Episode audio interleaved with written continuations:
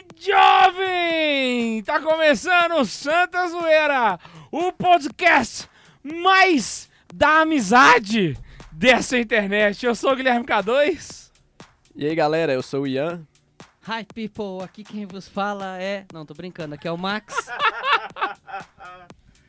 E eu sou o Tobias. E hoje nós vamos falar. Hoje o programa é, é o programa para se guardar debaixo de sete chaves, dentro do coração. Assim falava a canção que a América ouviu! Nós vamos falar de amigos, vamos falar de amizade. Tobias tá. Que referência foi essa? É o programa para você guardar do lado esquerdo do peito. Nós vamos falar de santos amiguinhos, santos que andaram seus coladinhos. Alguns nem são amigos, mas também mestres, né, cara? E os seus pupilos. É aquela relação é, dos queridinhos, né? O mestre e o discípulo. É, É, tipo. São os, os escolhidos dentre os escolhidos. Exatamente, tipo Padre François e Ian Gustavo, né? Coisas do gênero, né? Eu vim preparado pra essa piadinha, eu já tô me preparando psicologicamente pra ver essa pauta. eu, aí. eu pensei nesse programa desde o, o anúncio dele até agora, eu tô com isso na cabeça. Então vamos lá, roda a vinheta. Vai começar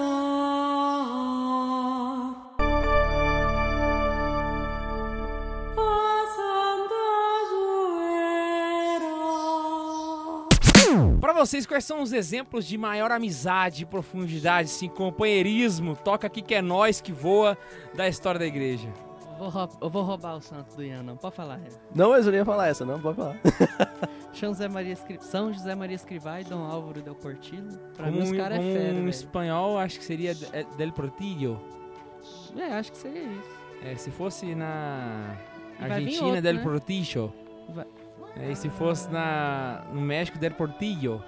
É, Vai, vai, vai, É, vai variar na- do, do lugar. Se fosse na Nicarágua. Aí vai cagar.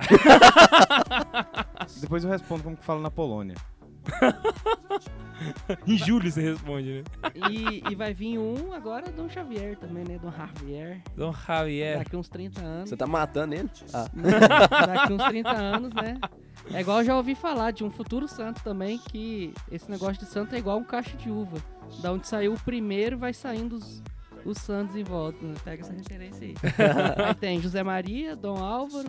Aí quem mais conviveu com José Maria? São José Maria?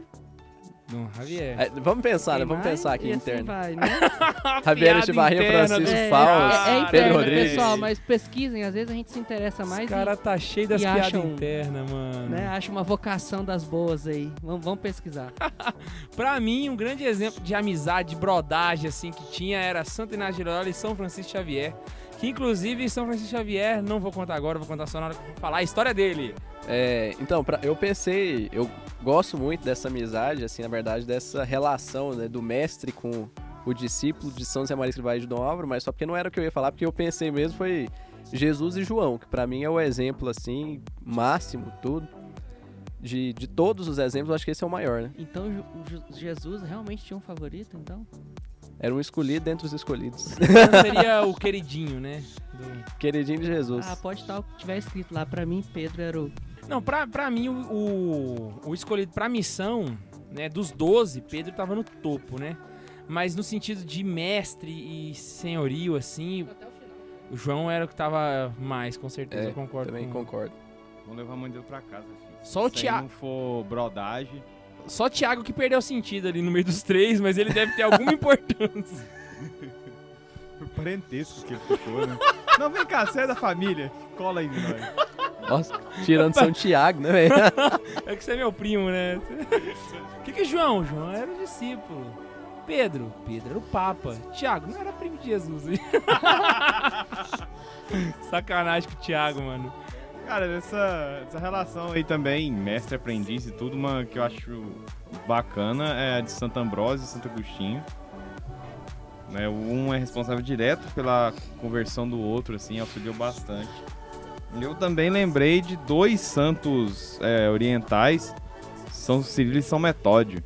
foi a base para a conversão de todos os eslavos ali. Foram, né, a base. Então pensei nesses aí. Tobias sempre no Oriente, né? É, engraçado, a gente sempre vai falando dos Santos aqui, aí na hora que chega no Tobias eu falo assim, vai falar alguém que eu não conheço, quer ver? Ele sempre fala de alguém que eu nunca ouvi falar. Tipo assim, ah, Santa... Steparfúrdia, Santa né? Hã?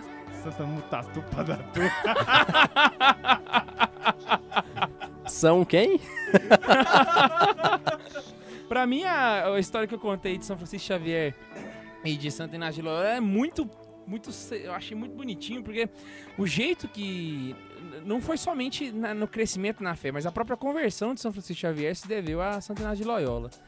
Né, Santo Inácio de Loyola, ele devia ser um cara muito chato, eu acredito, né? Porque ele era aquele cara que ficava pegando no pé todo dia, todo dia, todo dia, todo dia. Militar, mano, você aprende, você aprende. É, um, dois, velho, um, cara. dois. eu acho que foi água mole em pedra dura, saca? De tanto encher o saco. E aí, o São Francisco Xavier era um cara muito rico, né? Tipo, gente, parte, dinheiro e tal. E aí, Santo Inácio de Loyola sempre tinha aquela mensagem, né? Francisco, de que vale o homem ganhar o mundo inteiro e vir a perder a vida eterna. Francisco, de que vale o homem ganhar o mundo inteiro e vir a perder a vida eterna. E toda vez ele falava isso e São Francisco, que saco, né, velho? Pelo amor de Deus, e pela que. Aí ele, ô Chico, não fica assim, né? Que, que vale o homem ganhar o mundo inteiro e perder a vida eterna. E aí, de tanto ficar irritado, Santo Inácio, olha só o- onde vai a chatice da pessoa, mano. O, o- o que, que é isso? Ele começou a escrever papeizinhos e colocar nas coisas de São Francisco Xavier. Então, tipo assim, ele colocava na mala, ele colocava no quarto, ele colocava... Onde ele ia, ele achava esses raios desses papeizinhos. E esses papeizinhos ficaram anos seguindo ele, até que de repente ele grilou e se converteu. Acho que se converteu de raiva, né? Vou entrar na igreja e ver se Nasceu deixar eu em paz. E São Francisco Xavier, ele foi uma pessoa tão apaixonada pela evangelização, tão apaixonada pela missão de- dele, que hoje ele é padroeiro dos jornalistas. E tá precisando, viu? Pe- Peçam muito pra São Francisco Xavier, porque os jornalistas estão precisando da intercessão dele. E por, por que, que ele se tornou, né? Porque ele foi o primeiro a escrever as, as, as suas, as suas mensagens de evangelização e enviar pra muitas pessoas. Né? Ou seja, o homem que foi evangelizado através de papeizinhos usava papeizinhos pra evangelizar Ele mais era pessoas. panfleteiro, né? Ele era panfleteiro. Panfleteiro do da evangelho. Exatamente. E é engraçado que isso é exatamente, como eu tinha falado, a mesma forma que ele tinha sido convertido, né? Através de papeizinhos. Então eu acho que essa relação dos dois era muito massa, sabe? E Sa- Santo de Loyola levou muitos santos junto com ele. São Francisco Xavier é um dos caras assim que eu falo que, poxa vida, que massa. E pelo amor de Deus, sem piadinha de Chico Xavier nos comentários, A tá bom? própria- Ah, agora você abriu pra isso, né? Você sabe que... Você sabe que não haveria piadas assim.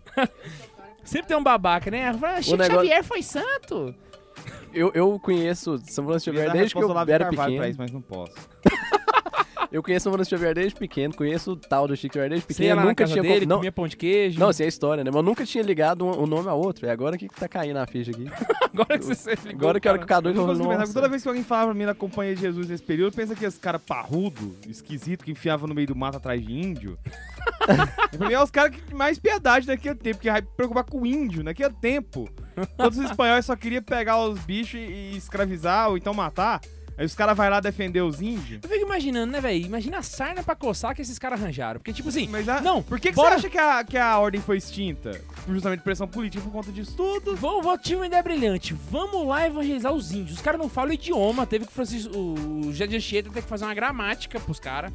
Eles ficavam inventando teatro, velho. Velho, deu um trabalho Tá descomunal evangelizar esses índios, velho. E ainda. É. da- da- E ainda ficar com a fama de malvados. Exatamente, eu fui lá em Foz do Iguaçu. Aqueles professores idiota aí- que você tem aí fica falando que eles L- eram ruins. Lá tem a garganta do diabo, né? É o. Tipo assim, realmente. Onde fica a TL? Não. Ele é, é uma das, das da onde, é, uma- é um dos lugares onde cai a água das, das cataratas de Foz do Iguaçu. E parece que 80% da Ah, água achei que cai só nesse buraco. É água pra caramba. Nagô. Pra você ter noção, ele não suporta a água e, e sobe pra cima. A água de tão forte que é. Não, isso daí já é o Shiryu de dragão. Meu Deus do céu. e aí conta a história que pegaram um padre jesuíta uma vez. Ele falou assim: deixa ele contar a história. Pegaram um padre e colocaram na canoa com dois índios, velho. E os índios falaram pro padre: Não, a gente vai dar uma volta aqui pra você conhecer a região. E os índios tacou o padre dentro desse buraco, velho. Eu falei, puta que lá merda, mano. Como é que tá? Tadinho do padre, velho. Põe fogo nele, sei lá, vai tacar nesse buraco. Quando você vai lá, você fala, cara, que índio psicopata, velho. Pra que tacar o padre lá dentro? isso, é tudo gente boa, inocente, puro. Foi os espanhóis que corromperam eles. Velho Eles não vinham se comendo, não. Eu fico imaginando, eu acho que Esses caras deviam ser muito macho, velho. Vamos evangelizar? Vamos. Quem? Os índios. Saca? É a mesma coisa. Mesma coisa, não, né? Eu acho que. O equivalente não é hoje seria assim: índio. vamos evangelizar quem? Os comunistas. Todo mundo Mas- no congresso do PT pregar evangelho. É. Mas olha só, e não, foi, não foram só os índios, né? As companhias de Jesus também teve uma importância para projetos de iniciação de evangelização no Oriente. É, o São Francisco Xavier chegou até na China, né? A gente já falou em, China, em um programa aqui. Falou já. já. É, se ele tivesse Só não converter a China que ele morreu antes da hora, né?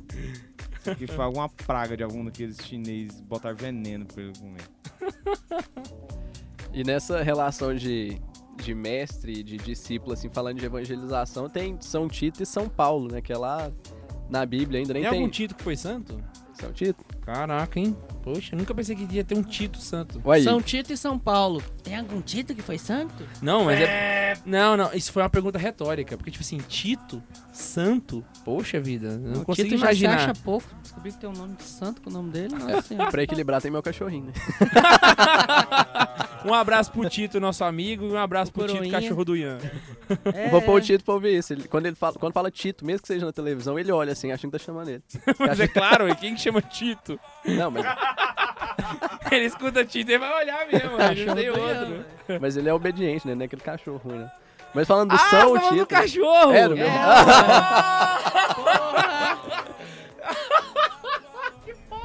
Sentiu a maldade aí, né? Caraca, que mal que eu fui! É porque, não é porque já aconteceu uma vez que eu tava conversando lá e falei do Tito, coroinha, né? Aí eu falei do Tito, coroinha, o cachorrinho olhou. o Tito acha que isso é zoeiro, mas isso é verdade. O Ian não mente, né? É. Vou cortar. Juninho, essas zoeiras. Escuta o Ian, não.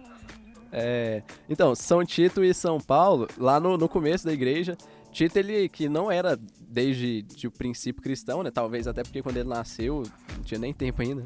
Mas ele era grego, e aí grego pagão e tudo, só porque São Paulo, naquelas.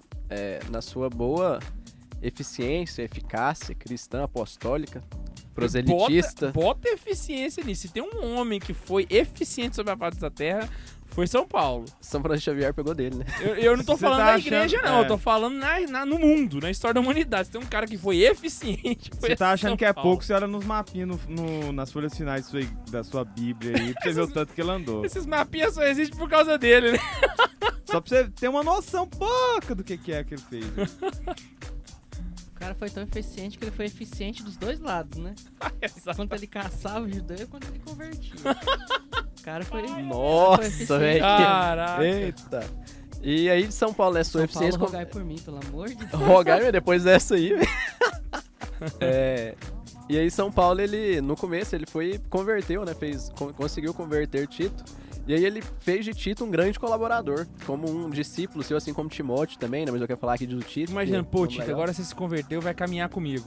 vai dar a Não, volta e, no Oriente. e pior que foi mais ou menos isso, é que ele confiou uma igreja a Tito, né? Tito ficou sendo um colaborador dele, que ele falava em suas cartas, falava o que que Tito tinha que fazer, o que que ele não tinha que fazer. Falava, por exemplo, assim, é, tem a passagem, ele fala no final, isto deves ensinar, falando a Tito, né? Recomendar e reprovar com toda a autoridade. Pera. Até o que deve reprovar, ele falava. Peraí, me deu um, um branco aqui. Tem um livro na Bíblia chamado Tito. Tem. É por causa do Tito? É?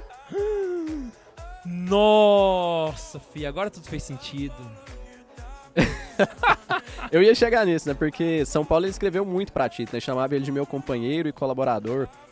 E ele escreveu isso na carta aos Coríntios, né? E aí depois de quando teve os- o concílio, né, de Jerusalém, que foi o primeiro concílio da igreja que está tratado lá nos Atos dos Apóstolos, a questão do, do batismo dos pagãos. Eu não lembro qual é o capítulo certo, mas está lá nos Atos dos Apóstolos. Ele Tito estava junto com São Paulo nesses momentos, né, nesse começo da igreja. E aí Tito, ele, além de, de fazendo todas essas, essas missões, ele teve uma comunidade que foi confiada a ele por São Paulo, e São Paulo escrevia muito para Tito, e uma dessas cartas entrou no cano da Bíblia, né, que é a Epístola a Tito. E aí, São Paulo, ele, em um desses momentos, ele fala que Deus consolou ele com a chegada de Tito. Tão grande era a confiança que São Paulo tinha em Tito, e o amor que Tito tinha a São Paulo, nem se fala, né, porque ter um mestre, assim, se a gente já pensa, nossa, como é bom ter um mestre, tipo, é, não desmerecendo, né, nem comparando a santidade, por exemplo, Santo Inácio e Loyola, agora você pensa dentro de São Paulo, né? Porque Santo Inácio e Loyola foi um grande santo, mas São Paulo também, né? e Tito, ele era, ele colaborou tanto que ele ficou marcado ali, inclusive tá na Bíblia, igual você lembrou agora da, da Epístola a Tito. Caraca. Discípulo de São Paulo e tipo um discípulo amado também, né? Pre- preferido, como que é que eu falei? É escolhido dos escolhidos, né? Escolhido dentro dos escolhidos. Tito e Timóteo, mas Tito é o que eu gostei mais. Ave credo. Então agora você entendeu o cânon do Novo Testamento. Não. Agora eu sei quem que é o Tito, né, velho? Aí, vocês estão ouvindo aí, vocês estão percebendo que eu tô meio assim, com a voz esquisita, meio fã, né? É que eu tô meio gripado hoje, eu quase não vim gravar, mas eu pensei, não, pelo meu compromisso com os meninos, eu vou lá, né? Que que é isso? hein? Não, nossa. Aô! Que que é isso? Já sal de palmas, é um espetáculo. Quando esse podcast dominar o planeta, você vai se lembrar desse dia, aquele dia que eu tava gripado. Tipo- Hoje eu estou aqui. Tava no começo do podcast, É. hoje em dia nós já estamos em mais de 200 países. Quando nós estamos mais em 200 países, estamos tudo presos na papuda. nós vamos estar lá na mesma cela lembrando, nossa, aquela época. Agora que a gente tá aqui na Papuda gravando podcast e sendo ouvido em Marte pelos ETs, né? Ah, e até hoje eu lembro daquele dia que o Tobias falou do Jean Willis. Se não fosse de não estaria aqui. Então, tem o Beato Álvaro Del Portillo. Del Portillo, ou Del Portillo, O ou Del Portillo. Também serve. E São José Maria. Como que fala no gaúchês? Del Portillo? É que falou Também espanhol. Tem o Del Portillo, mas eu não sei onde é que é isso, acho que é no Chile. Joe, eu acho Fala que seria assim na também. Argentina. Não, o show é na Argentina, Del Portillo é na Argentina. O cara é Beato. Eu azar. tive lá no fim do ano passado, cara, então eu não... Ele era o. assim, eu, vou, dizer- eu, vou, eu vou arriscar falar que ele era o queridinho de São José Maria. E era Oh, mesmo. e era mesmo. E era mesmo. Porque o cara, ele deu permissão pro Dom Álvaro chamar a atenção dele. Não, e o Fazer melhor... a correção fraterna na frente de qualquer um que fosse, pode me corrigir. Álvaro, me corrija. Sempre. E, e- e São José Maria pegava e, quando era corrigido, Dom Álvaro corrigia. Ele parava, olhava pra Dom Álvaro, né? Se santificava um minuto ali. Aí ia lá e pra frente do Santíssimo e perguntava, mas por que, que eu fui corrigido? Ele tinha razão, ele não tinha, mas ele nunca ia retrucar com Álvaro se ele tinha razão ou não. Ele sempre agradecia. Muito obrigado. E seguia a vida, saca? É, é o poder, né, que dava pro... A humildade, né? É, humildade, É uma exatamente. potência de Não, humildade, se né? você quer falar de, de ser queridinho, por exemplo, São José Maria Escrivá ele fala uma hora. Dom Álvaro ele sabe os diretores espirituais do, do- de São José Maria Escrivá de cor, né? Ele até fala no, no livro que, tem, que chama Entrevista sobre o fundador do Opus Dei. O Dom Álvaro fala sobre os a direção espiritual de São José Maria. Eu ia estar dando essa cartada aqui apontando pro livro, tá? Só pra saberem. E se eu confundir as datas, vocês me julguem, mas é, Dom Álvaro del Portillo foi ordenado dia 25 de junho de 1944. No dia 26, ele, São José Maria Escrivá bateu na porta, falou assim, Álvaro, meu filho, que era São José Maria Escrivá era o pai, assim, dire, dire- pai espiritual, né? Era o mestre. Aí ele chegou assim, Álvaro, meu filho, já atendeu alguma confissão? Ele ainda não, padre. Falou, então se prepara que você vai atender a minha. Aí ele atendeu a confissão de São José Maria falou que tremendo assim, né? E no final São José Maria falou assim, agora eu quero que você saiba de uma coisa. Eu já tinha conversado com meu diretor espiritual que quando os primeiros padres do Opus Dei fossem ordenados, eu ia escolher um deles para ser meu diretor espiritual. Então a partir de hoje, a minha direção espiritual tá por sua conta. E assim do dia Uou! de 26 de junho, 26 de junho de 1944, por 31 anos exatos, que dia 26 de junho de 1975 São José Maria Escrivá morreu. Por esses 31 anos, Dom Álvaro foi o diretor espiritual de São José Maria Escrivá. Nada mais, nada menos. Caraca, velho. E eu eram- fico pensando, cara, se você é diretor espiritual de alguém e essa pessoa vira santa. Sua responsabilidade, né? Você, você ganha o prêmio de, pô, diretor espiritual do ano, velho. Eu não sei se tava Uai, falando que eles putz. eram conectados ou o que que é, que Dom Álvaro, ele foi fazer uma cirurgia uma vez. Eu tava lendo, eu acho que foi de Apendicite. apendicite isso. E a cirurgia foi correu normal e tal, só que foi complicando, complicou alguma coisa que ele ninguém conseguia acordar ele. Ninguém acordava Dom Álvaro. O médico ficou preocupado. No que chegou a São José Maria, ele falou: "Ó, tá crítico a situação, ninguém consegue acordar ele e tal". Aí São José Maria foi e falou no ouvido: "Álvaro". Aí o Álvaro assim: "Padre?" Né? Aí São José falou assim: "Mas esse cara me obedece até dormindo". né?" Esse cara cara era dois santos, né? Dom Álvaro é beato ainda, mas vai virar santo, com certeza. Não, se ele é beato, né? ele já é santo. Só não Eu foi- fico pensando, né? É, a- só a- foi Só não terminou o processo, né? mas se ele já foi Mas- declarado beato, ele já é Ainda santo. vai chegar. O milagre da, da beatificação dele fica de tarefa de casa pra pesquisar, mas foi legal pra caramba. E São José Maria Escrivá era tão engraçada a relação dos dois que São José Maria Escrivá ele sabia que era mestre, ele tinha noção disso. Ele sabia, eu acho que até por isso o Álvaro era o queridinho, ele sabia que o Álvaro era o discípulo fiel. Tem uma, uma história também, porque o Dom Álvaro ele sempre teve uma saúde assim meio debilitada, né? Como o Max falou, questão ali da, da apendicite, ele morreu de um problema no coração, ele sempre teve uma saúde frágil. E aí teve um dia que ele tava doente, assim, também tava, se eu não me engano, era meio febril e tudo, e tava lá em casa, assim, na casa dele, lá em casa, por exemplo, lá em casa. É Tava- tão íntimo seu tava- já, né, Ian? Já estão lá na sua casa. Eles estavam em casa, eu tô na casa deles e de repente São José Maria Escrivá ele olhou assim, o Opus Dei começando, passando por aquela situação de pobreza extrema ali, e pensou, nossa, tem que resolver isso, né? E aí ele pensou, mas quem cuida da- das finanças é o Álvaro, né? Tem que dar um jeito. E a, a, a, pessoa que tava servindo eles lá, uma senhora que tava servindo, falou assim, não, o Álvaro tá muito ruim, ele não tem condições. Aí São José Maria Escrivá olhou pra ele e falou assim, Álvaro, estamos sem comida e não tem mais nada, vai providenciar o dinheiro pra gente. Aí ele foi, sim, padre, estou indo. Levantou, trocou de roupa, doente do jeito que tava e saiu. Aí a, a, a mulher que tava arrumando lá, né? A, vamos falar, ajudante que tava lá arrumando a casa, arrumando a comida e dando a força pro Dom Álvaro, falou assim, mas... Padre, o senhor é doido, né? Ele doente desse jeito, o senhor pedindo isso pra ele. Ele falou assim, não, eu pedi porque eu sei que é o Álvaro. Pra você eu não pediria, não.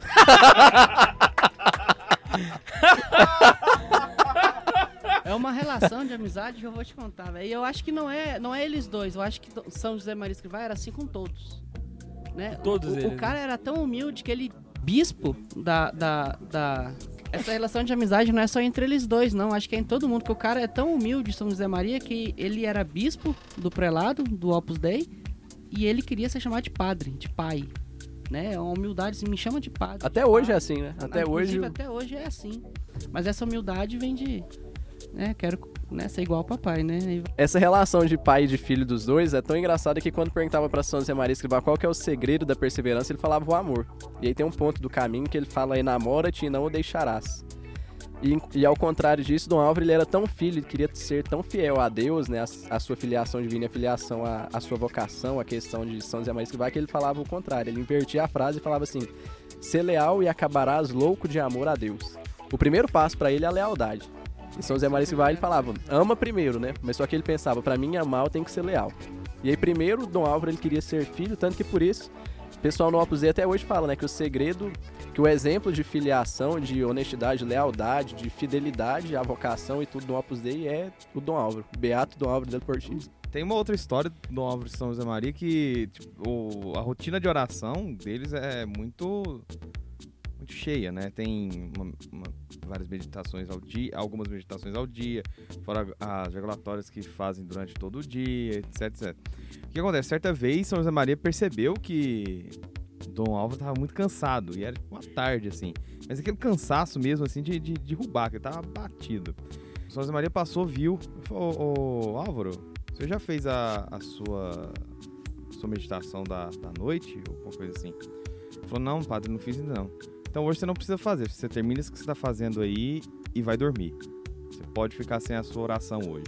E dizem que uma vez perguntaram pra ele se alguma vez ele ficou sem fazer as suas orações, ele falou que foi só essa vez, Na vida dele. na vida dele. Quando São José Maria, um santo, não, você não precisa fazer, você pode dormir, porque você tá muito cansado.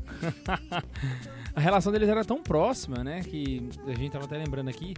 Ah, teve uma vez que São José Maria Escrivá ficou muito doente. Foi? Não. Foi Dom Álvaro. Dom Álvaro ficou muito doente. E, de novo, né? Como se ele não ficasse doente muito. E ele sentia dor. Era apendicite. Era. Era, ele tava sentindo muita dor. E São José Maria Escrivá viu que não tinha nada que fazia melhorar essa dor dele, né? Então ele tinha que distraí-lo de alguma forma. E aí dizem que São José Maria Escrivá começou a dançar, fazer uma dancinha assim na frente dele, sabe? Pra ver se ele começava a rir e achava engraçado. E São José Maria e Dom Álvaro de Portillo diz que de fato a dor não saiu, mas o amor que ele sentiu naquele momento foi capaz de preencher a dor que ele tava. Ver um santo dançando na frente dele pra fazer ele rir, né? Fico imaginando. Quando que- eu li isso no livro, eu meditei um pouquinho. não é pra muitos, né? Não é pra ninguém, eu acho. É só pra Dom Álvaro só. Quando eu li, eu tive que meditar nisso aí que eu pensei, o que, que ele deve ter dançado? ele no mínimo dançou uma música secular, né? Ele não ia dançar, sei lá, uma música é, Padre Marcelo Rossi, né? O Senhor teu. Ele deve ter dançado ali uma, um reggaeton espanhol. Nossa, velho, te contar. Dia desse pra trás eu tava em casa e eu acordei com minha cabeça biruta, né, velho? Minha cabeça, ela, ela funciona sozinha. Você cantou a música do Padre Marcelo Rossi, eu lembrei da música que tava na minha cabeça, velho. Eu acordei e tava tocando assim, Mr. Catra tem muitos filhos, muitos filhos ele tem. Aí eu parei no som deles. Véi, não tem nada a ver com a história, né? Que é, você é um deles? Não, não, não. Não, não, não, não, não, não, não, não, não, não. Ah, tá tirando, é?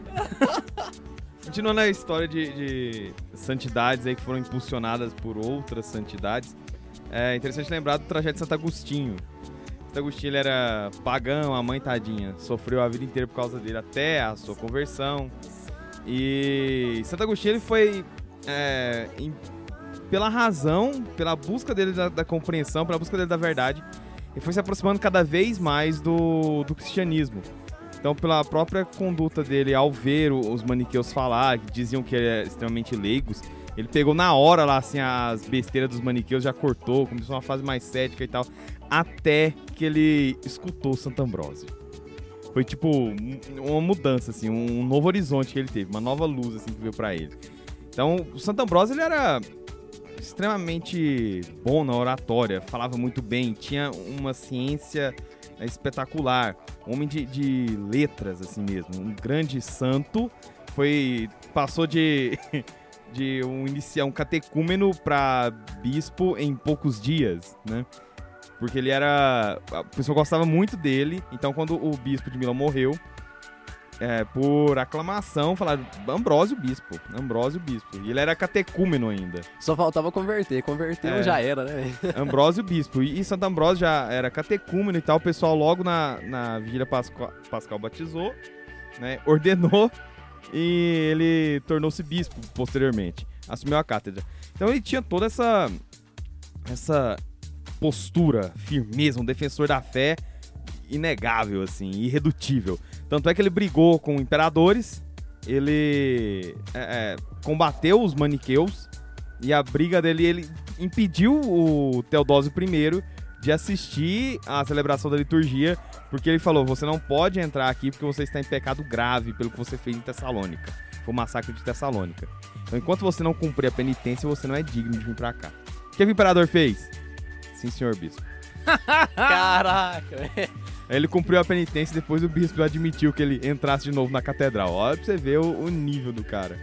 Ele, eu acho que o negócio foi vestir vestes, de usar vestes penitenciais, né? Vestes simples e dar umas voltas assim na, na cidade. É porque nessa época a penitência não era pública, né? Era pública. E às vezes acontecia também eles vestirem esse saco e ficarem no fundo da igreja. Uhum. Enquanto a missa estava acontecendo, eles ficavam batendo no peito e. Né? Penitência pública, já pensou isso hoje em dia, hein? Penitência Tem um, lá na época tem um lado difícil. positivo, né? Vocês iam parar de pegar no meu pé falando que eu sou legal, né? Se eu só ia viver com a, com a veste de penitencial, né? É verdade, né? A gente ia ter grife de veste penitencial, assim, ó. Veste penitencial da Santa Zoeira na, na loja pra vender.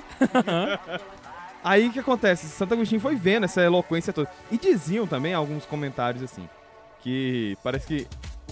não sei se é nas confissões Santo Agostinho comenta, mas parece que quando Santo Ambrósio via que ele foi lá pra assistir um sermão dele, ele meio que dava uma crescida assim, sabe? Meio que falava pra ele. Né? Ele Percebendo, já que conhecia a mãe dele, a mãe dele apresentou os dois. Ele gostava de ver o Santo Ambrósio é, pregando. E Santo Ambrósio pra provocar, quando ele via que ele tava lá, parece que ele caprichava. Assim. É hoje, rapaz, você não escapa. toma essa. Toma essa daqui na, na boca desses maniqueus e começava. Então, diziam que, inclusive, um dos passatempos preferidos de Santo Agostinho era ficar no escritório de Santo Ambrósio enquanto ele trabalhava, escrevia ou estudava, né? Ele ficava lá vendo. Então a presença, a proximidade, né? Com um santo desse tamanho levou, então, a proximidade de Santo Agostinho com a fé. Isso foi levando cada vez mais próximo de, do evangelho, de toda a palavra de Deus. E acabou que então um dia ele não deu conta. Ele falou, olha, não tem jeito, passou por todo um, um- cenário místico, na qual ele meditou sobre uma, uma passagem de uma das cartas de São Paulo. E chegou então a esse nível e falou, velho, é agora, não tem jeito, eu vou batizar. Ele correu no Ambrosio e falou, olha, não tem jeito mais não, tô aqui, não tem outra coisa, já cheguei no, no máximo da minha estupidez e descobri que não tem outro caminho não, é esse mesmo. E pediu pra ser batizado. Aí depois, é, é o Santo Agostinho que a gente conhece. Santa Mônica deve ter pensado, já era hora, né? Aí Era hora. Falou, oh meu Deus, obrigado. Inclusive tem até uma, uma brincadeira. Aí o pessoal de Santo Ambrósio, ele realizava milagres assim, que o pessoal vinha de longe. Teve, por exemplo, uma, uma rainha, que era da região germânica, que pediu pra. ouviu falar de Santo Ambrósio, gostou tanto, falou, não, fala pra esse cara dizer como que a gente tem que crer em Deus aqui, que eu colo nele, filho. O cara é genial. Teve pessoas que iam assim pra aproximar dele pra tocar a veste episcopal dele pra ser curado, né? Milagres assim tudo mais. E teve um que falou assim: olha, o milagre mais frutífero de Santo Ambrósio foi a conversão de Santo Agostinho. o padre tava explicando, saca? Que tipo, você paga pelas penas que você fez até o momento que você morreu. E depois você vai pagar pelas penas do efeito dos seus pecados e das suas ações até o fim dos tempos, né? Imaginando um cara desse, uma Santa Mônica, né, velho? Tipo assim, vamos lá, o que, que ela fez de bom? Rezou pela conversão de Mãe de Santo Agostinho. Bicho, acho que. o capeta deve estar na mesinha dele lá, ele. Próximo. Acho que que quando você esses caras faz, velho? Acho que quando esses caras chegam lá assim, o capeta nem vai. Pensando assim naquele tribunal da, do Alta Compadecida, né? Quando morre um cara desse assim, o capeta até fala, ó, tá subindo uma galera aqui, né? É, agora eu vou levar mais um. Sobe lá, Santa, é, Santo Tomás, todo gordão assim. ô. Oh, meu Deus. Aí todo fala, não, eu acho que eu não mereço isso aqui. Filho, você tá doido? Eu acho que Vamos, vamos, Eu fiquei sobe. pensando- o capeta deve virar e falar assim: Ei, Deus, que livro que você tá usando pra julgar esse povo? Eu tô usando o catecismo. Ah, não esquece. Aí depois a gente pro Santo Ambrósio, né? Sobe. Não, mas esse daí. Você, tem- você tem certeza que você vai falar do Ambrósio? Certeza. né? Aí o chifre do capeta até murcha assim. Hum. Aí depois, Ai, opa, mais um. Aí vem Santo Agostinho. Pô, né? Hoje que ninguém vai descer. Aí chega o Igual a Lutero. Compadecida. Aê, agora eu fiz a festa. Mas nem Tem uma Lutero. velho. cadeira especial pra você. O Lutero, ele fez, tipo assim, ele virali... ele foi o primeiro cara que foi capaz de viralizar a bosta. Aqueles viral bosta de Facebook começou com ele, a né? merda viralizou e não parou mais. Aqueles filho. textão burro. Eu tava pensando na disputa, né, velho? Que aí chega lá, tipo Pokémon, né? Fala assim, ah, é tipo, é, Pikachu, eu escolho você, vai. Aí chega, o- chega o demônio lá e fala, Dilma, eu escolho você, pai. aí de repente vem o demônio de novo e fala, ah, pra, pra- reforço, assim, né? Tipo um time de futebol, né? Eu vou montar um, um- um trio de ataque tipo Messi, Soares e Neymar, né? Dilma, Lula e Palocci, né? Não sei, não. Dilma, Lula e Collor, né? Aí, aí, aí vem um trio de ataque lá, nem precisa chegar nesse Santa Agostinho. Vamos pegar ali. É. Não, precisa. Foi muito pesado esse, nada, esse trio de fi. ataque, né? Você vê, você... Oh, peraí, eu vou chamar só, só a juventude aqui. É, São Domingos Sávio. José Sanches. Acha Aí tá o bom vocês dois, O né? Pedro vai virar e falar assim: quer ver? Eu vou, enca- eu, eu vou. eu vou convocar o meu trio MLC, você vai chorar. MLC, aham, Marcos Lutero e Calvino. É uma Caraca, tabelinha que você pira, meu jovem. Vai, assim, é, acho que a porra tá meio séria, né? Ô, Tomás! Ah, não, é verdade. Pra defender esse trio aí, vamos pegar um trio ali do, do século XIII, né? Alberto Magno, Tomás Jaquino e São Boaventura. Os caras os cara nem entram no campo, velho. Eles param assim e falam, mais, mais... Ô, porra, capeta, você falou que o jogo era fácil? Seu mentiroso, você continua mentindo, seu filho da mãe. É a mesma coisa de você colocar, sei lá. Barcelona e Santos? Não, Eu... Eu- 16 e Jovilhas? eu pra bater o pênalti no Chilaver, saca? Tipo. Ai, velho, eu acho que rolava um programa só sobre isso, velho. A escalação das duas seleções. Podia, né, mano? Fica a, a dica aí, né? Quem, quem, quem ia no gol, quem... Deu boas risadas aqui hoje. Ai, meu Deus do céu. Agora nessa relação aí de de pai e filho, assim, de mestre e discípulo com dois doutores, então vamos pro Tomás Jaquino e Santo Alberto Magno, né? Eita, Goiás. Que dupla, hein? Depois de Santo Agostinho e Santo Ambrósio, agora Santo Tomás de Aquino e Santo Alberto Magno. Até porque E- são as duas grandes escolas, assim, do pensamento da Igreja Católica, Santo Agostinho e Santo Tomás de Aquino. Achando o quê? cara? É escolástica. Não, patrística e escolástica, pra ordem Isso. cronológica. Esse aí é o né? Gans e Neymar da história da igreja, filho. Né? Não, velho. Não, velho. Isso daí poderia ser tipo Pelé e Maradona, né? só porque bom, né? Maradona legal, né? Não, não, não vamos comparar com futebol, não, que tá ficando ruim, Maradona né? legal. Como se o Pelé fosse É, gente Pelé é boa. legal, né? Invocando o Romário aqui, né? O Pelé com sapato na boca, né? Pelé calado é um poeta, né? Véi, eu foco é uma delícia aqui nesse programa. Putz, Então, vamos lá, né? É, Tomás e Alberto Magno, Alber- Santo Alberto Magno, que pra gente recordar, né, era conhecido como doutor universal, porque das ciências da época ele conhecia todas, todas as ciências da época, né? Tem ali, é coisa de, de química, né, de... E você acha que conhece ideologia de gênero e sabe alguma coisa? Fica a dica aí, né?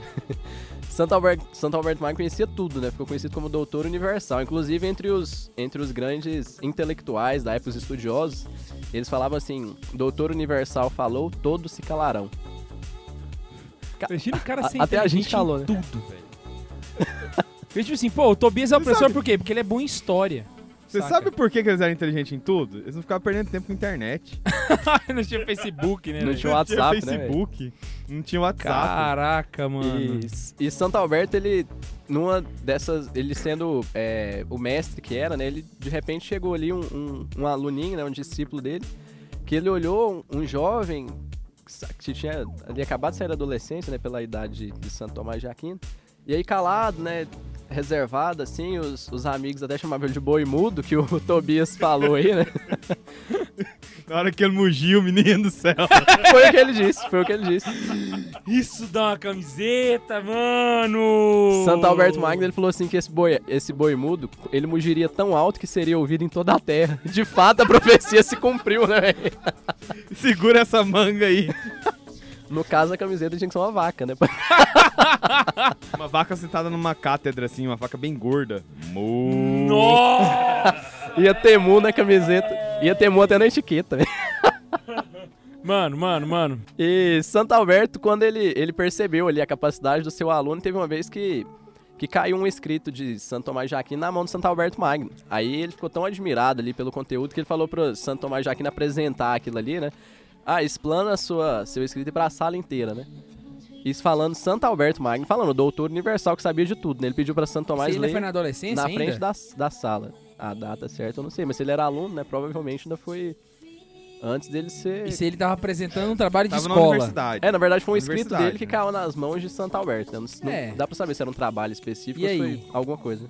E aí ele, na aula de Santo Alberto Magno, que eu já penso que ninguém hoje, hoje em dia no mundo conseguiria acompanhar, né? Eu penso, eu tenho certeza, né? Nunca! Eu tenho nunca! certeza. Né, Só pra você ter uma ideia, um parêntese aqui. Se você acha que você conseguiria acompanhar uma aula medieval, você faz o seguinte: você abre o primeiro volume da Suma Teológica e vê pra quem que Santo Tomás escreveu aquilo.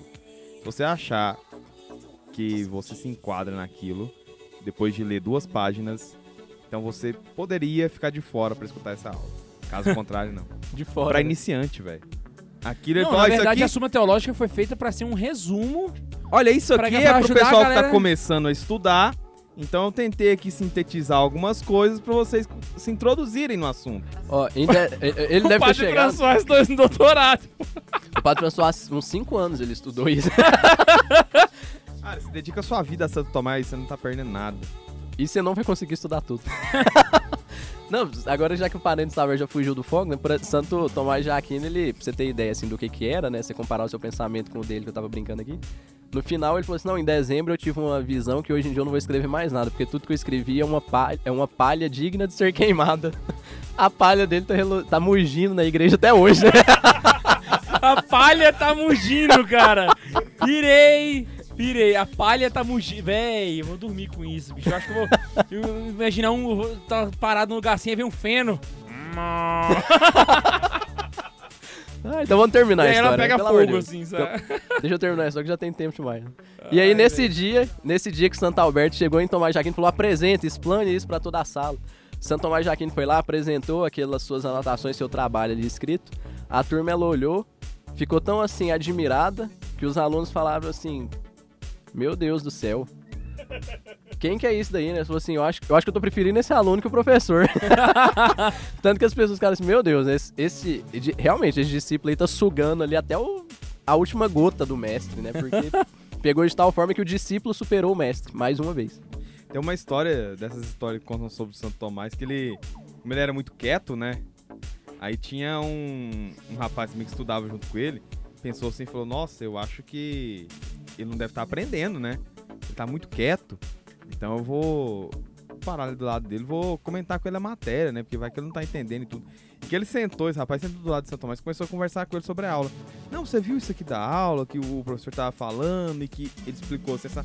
Aí Santo Tomás, não, não, na verdade, esse negócio que ele explicou é assim e tudo. E foi corrigindo o cara, velho. Então ele tinha aprendido. Não, no dia que, eu, que, o padre tava contando lá que o, o- São Tomás de Aquino leu as traduções de Aristóteles e só pela tradução ele percebeu que tava errado. e aí ele, re- ele retraduziu, recorrigindo. Vai, véi, que que é Ele isso? compreendeu tanto o pensamento de Aristóteles. No final era ele que tava certo. É, ele compreendeu tanto Ele o leu a pensamento de tradução Aristóteles. errada, aí ele corrigiu, a ele tradução errada certo. sem ler o original e tava certo, porque bateu. Véi. Véi. Que isso, mano? Tô pensando até agora no boi. Desumano, filho, desumano. Imaginei o boi olhando assim. Mu. Mu, mu, mu, mu, mu. Hum. Cara, esse cara podia tanto dar uma ressuscitadinha por uns dois dias só pra conversar com os comunistas de hoje, né? Só dois dias. Nossa, imagina só, imagina só um discurso de Santo Tomás de Aquino no plenário da Câmara. Porra, velho. Eu, eu- eu acho que a Dilma pedia pra sair fi, feliz. Eu acho Não. que. N- não precisava nem do discurso, Não, eu só chegava ninguém dizendo, entender, não. Não, para e pensa. O cara é extremamente lógico. O cara é, né, aquele, uma lógica brutal. Na hora que ele falasse perto desse povo de ideólogo aí, eles iam chorar. Meu Deus, o que homem tá só falando? Não Tela entendo. azul, deu Imagina tela azul. só- Tela com- azul. Imagina a conversa de Santo Tomás de Aquino com a Dilma, velho. Ele vira e fala assim. "Hum, ah, ah, ah, Falando de gente que era muito próxima também, vezes minhas histórias são mais curtinhas, né? Eu não, tô, não vou de- delongando que tem você assim, porque até, até porque o repertório não é tão grande igual dos dois, né? Mas vamos lá então. Temos a história de São Felipe Neri e São Francisco de Sales. São Francisco de Sales, com, pra quem não sabe aí, ele era um cara. Eu, eu acho que eu, eu me espelho muito nele, saca? Porque o homem bruto dos coice. Nossa senhora. Ele curtiu umas lasanhas? Não. Esse aí é o K2. Então, é porque ele disse que se espelhava. Esse aí era, esse era João 23. Cara, essa foi boa, véi. Boa, cara. E São Francisco de Sales ele era muito bruto, sabe? O cara do coisa, era grilado. Ele- aquele cara ansioso demais, que fica nervoso com qualquer coisa e tal. E São Felipe Neri, ele conheceu tanto São Francisco de Sales, conheceu tanto, que no dia da canonização dele, ele tava lá, né? São Felipe Neri. E ele dizia que ele conseguiu ver de perto o, o- processo de conversão de São Felipe de São Francisco de Sales, né? A ponto dele poder se converter. E ele dizia que a mansidão de São Francisco de Sales era tão grande, porque ele conhecia tanto, que se ele colocasse o coração de Cristo e de Francisco de Sales um do lado do outro, ele não saberia dizer de quem é qual coração. De tão profundo. É, eu- é, eu- Porque eu- não sou eu quem vivo. É Cristo que vive em mim. Eu acho que é, é mais ou menos. Eu acho que se, você perguntasse pra São, São José Maria Escrivá, sabe, Pra descrever o coração de Álvaro, saca? Eles eram tão próximos, tão amigos, que com certeza ele, ele conseguiria fazer essa descrição, sabe? E é a mesma coisa dos dois. Eles também tinham essa relação tão próxima que eles eram capazes de conhecer o coração do outro, né? Era uma coisa assim que ia além simplesmente de uma amizade. Eu ia falar amizade carnal, mas não. Da Amizade humana. É uma amizade humana, né? É uma amizade que é, ela é construída e, e alimentada pela vivência em Deus, sabe? Então, tipo, eu, acho que essas- esse tipo de amizade, ele realmente faz diferença. Inclusive, só citando um detalhe aqui, a, eu, eu lembro uma vez que eu fui fazer uma entrevista com o Diego Fernandes. E eu fiz uma pergunta pro Diego Fernandes e ele fez uma resposta que eu achei interessante, velho. Porque hoje em dia se fala muito na igreja, né? Tipo assim, ah, você pode continuar na sua vida desde que você viva o evangelho, né? Tem muita gente que vira e fala assim, não, eu ainda ando com os meus amigos do- da vida passada porque eu quero converter eles e tal. E eu acho até muito bonito quando o cara faz isso, saca? Mas Diego Fernandes, ele foi muito realista na, na, na- vida dele, né? Pelo menos. Ele virou pra mim e falou assim, Guilherme, a primeira coisa que eu fiz foi largar os meus amigos. Porque eu vi que se- eu, eu ia ser levado. Então eu tive que fazer renúncias na minha vida. E a primeira renúncia que eu fiz foi, foi as minhas amizades. E eu acho que esses santos que tiveram amizade muito próxima, eles têm muito pra ensinar pra gente, saca? Porque a- com quem a gente anda diz muito o que a gente é. Isso não é um versículo, tá? Não tem nada a ver, mas.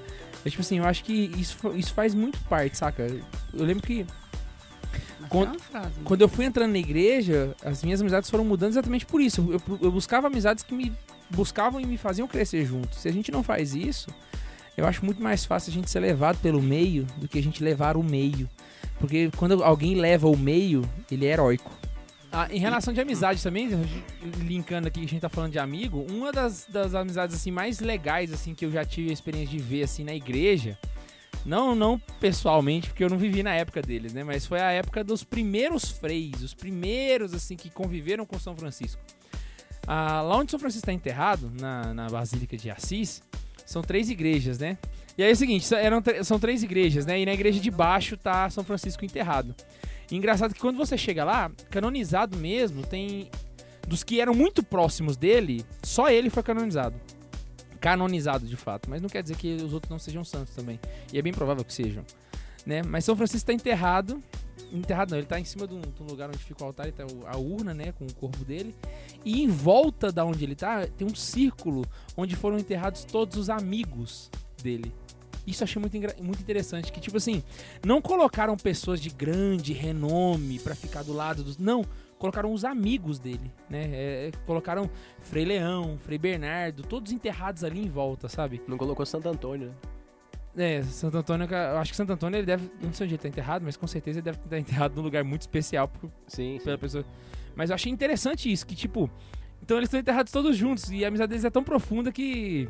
Eu, eu achei bonito essa, esse terem colocado todo mundo junto ali. Uhum. É a relação do discípulo com o mestre, né? Exatamente. próximos, eram irmãos, né? Bem estudados e tudo. Não resolveram ser as carreiras próximas para eles, que era tipo carreira de diplomática, de serviço público no Império Bizantino, mas resolveram entrar para monastérios para a vida religiosa. São Cirilo e São Metódio. Os caras, eles se juntaram para uma empreitada simplesmente grandiosa, que foi a pregação e evangelização dos povos eslavos. E o que, que eles fizeram de, de grande coisa? eles, além dessa questão de toda a pregação que eles fazem, eles são os primeiros assim a aproximar um povo do evangelho a partir da língua deles. Então, na época, se tinha muito aquela coisa do hebraico, latim e grego, né, para ser utilizado como língua, língua sagrada. E eles acabaram tendo, quando eles começam a entrar ali pela região né, da Europa Oriental e tudo mais, encontrar com esse, os povos eslavos, eles veem que a língua é uma barreira muito muito grande. Então o que eles veem? Falam, olha, é, acho que é interessante né, na hora que nós pregarmos, também escrevermos no idioma que eles vão conseguir compreender. O que, que eles fazem? Eles inclusive adaptam o alfabeto grego, colocando algumas outras letras que eles inventam para dar a sonoridade da língua do- dos caras. E disso eles não fazem só uma tradução do evangelho, mas eles elaboram também uma liturgia que é toda a liturgia que se tem ali nas igrejas ortodoxas né, russas ali da, da região da, da Europa Oriental. Todos que são do, usam ainda o idioma litúrgico eslavo eclesiástico, que se chama hoje. Então eles se juntaram e elaboraram tudo isso aí. O alfabeto que esse pessoal usa lá na, na Europa Oriental até hoje, Ucrânia, Rússia, Bielorrússia, é, essa região toda lá, é todo esse alfabeto cirílico. Porque vem dessa formulação que fez São Cirilo. São Cirilo, era- era um intelectual, era né, professor e tudo, ele tem até o epiteto de um filósofo. E ele e o irmão que saíram assim, falaram, ó, vamos então evangelizar esse pessoal. Eles receberam algumas denúncias até, foram ter que responder ao papo do que estavam falando pra ele, ó, vocês estão substituindo a língua aí, como é que faz? Então traz aqui que a gente tem que ver isso que vocês estão planejando. Eles foram, né, Eles lá do Oriente tiveram que ir lá no Papa conversar com eles, até que eles falaram, não, tá tudo certo, tá ok o que vocês estão fazendo. Pode continuar. E até fizeram. é, tiveram ali um bispado e tudo a partir da, da pregação que eles tiveram. Então, juntos ali, essa evangelização que se dá nos povos eslavos, que te- trouxeram eles para proximidade do cristianismo, o problema é que depois, com o cisma, eles vão ficar do lado de lá. Né? Mas antes, no, no cisma do lado de lá, do que caindo no, no heresia do lado de cá. O cisma ainda tem como voltar, né? Hã? O cisma tem como voltar, a heresia que é mais difícil. Então a gente tem nessa na figura dos dois uma empreitada assim em conjunto, dois irmãos, né, que foram companheiros aí, que buscaram é, levar o evangelho, buscaram trazer um, um- um povo inteiro, uma cultura linguística inteira para proximidade com o evangelho. Eu acho, eu acho bem legal essa, essa forma como os dois trabalharam, de adaptar ali mesmo a, o evangelho, a liturgia, tudo para aquela linguagem, para aquele povo ali, sem cometer heresia. E tem gente que fica inventando aí missa afro, que nem na África tem, missa crioula, com, com churrasco. A igreja na África É. é, muito melhor que a A igreja igre- aqui. né? Nossa, mil vezes. A África ainda vai salvar a igreja, velho. Assim, não que a heresia não tenha, né? É, retorno, igual eu falei, né? Ainda Não, é muito mais difícil, É muito mais difícil, muito mais difícil. Os hereges estão O foda, cisma é... Cismático, pelo menos, é tudo neles vale, É uma né? situação triste, mas é, É. menos triste. No cismático tudo vale, todos os sacramentos são válidos. Agora no herege tem que ficar olhando, né? Você é herege de qual canto? Deixa eu ver aqui. Seu casamento. Ih, Esse casamento não vale. Você é herege de qual canto? De qual esquina que você é aí? Deixa eu ver. Não, esse, esse casamento seu não vale, não, filho. Você é, você é de qual esquina aqui? Daquela. Daquela esquina do lado ali? Aquele do lado aqui? Pertinho de nós aqui? Não, os batistas não servem, não, filho. Vamos fazer de novo. Era tipo assim, escolado, pensei... na- E... Edir... Não, não, não, não, não dá, não. Não dá, vamos fazer de novo? É, O próximo... Só pra confirmar. Você, porque você, ah, É você Valdomiro... Não, também não dá. Você, Tipo assim, o endereço do seu é Rua A, quadra B, lote 3. Aí o, o cismático é, quadra, é Rua A, quadra B, lote 3A. Porque ele construiu um muro, ele tá lá no fundo, né? Agora, tá morando no- Agora, em comparação ao herege, é Rua C, quadra J, lote 35. Tem nada a ver, né?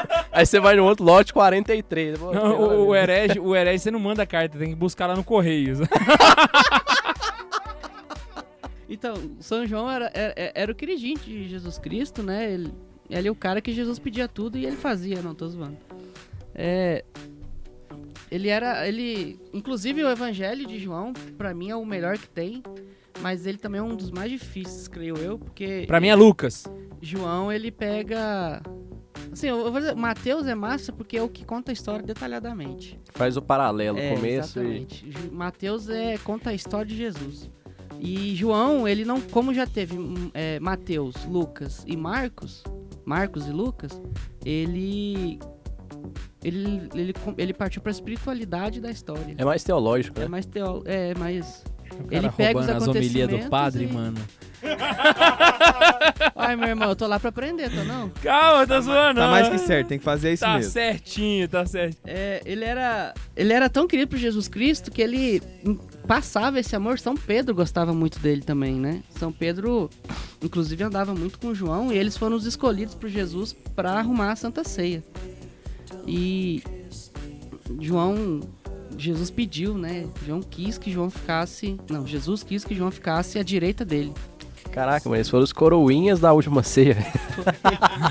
Cerimoniária dele. João, Jesus falou, João fica na minha direita, inclusive na, né, João encosta o peito, a cabeça no peito de Jesus.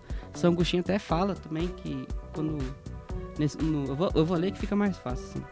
É, nesse momento, estando tão próximo da fonte de luz, ele absorveu dela os mais altos segredos e mistérios que depois derramaria sobre a igreja.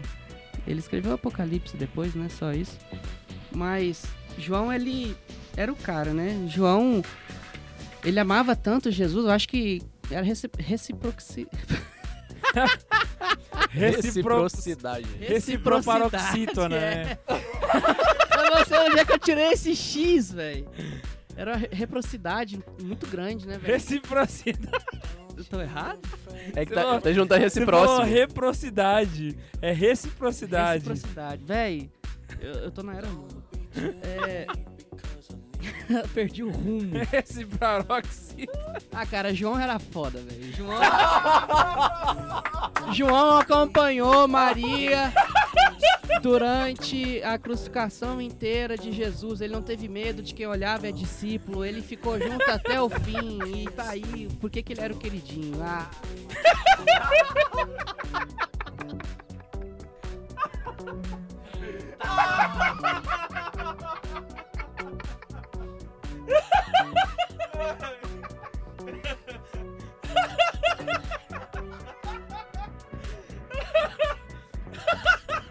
A zoeira é recíproca nesse, nesse recinto, né, velho?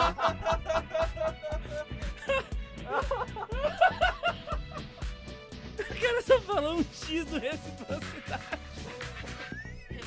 Desgraçou tudo que ele falou. E vai ficar desse jeito. Ai, ai, a barriga.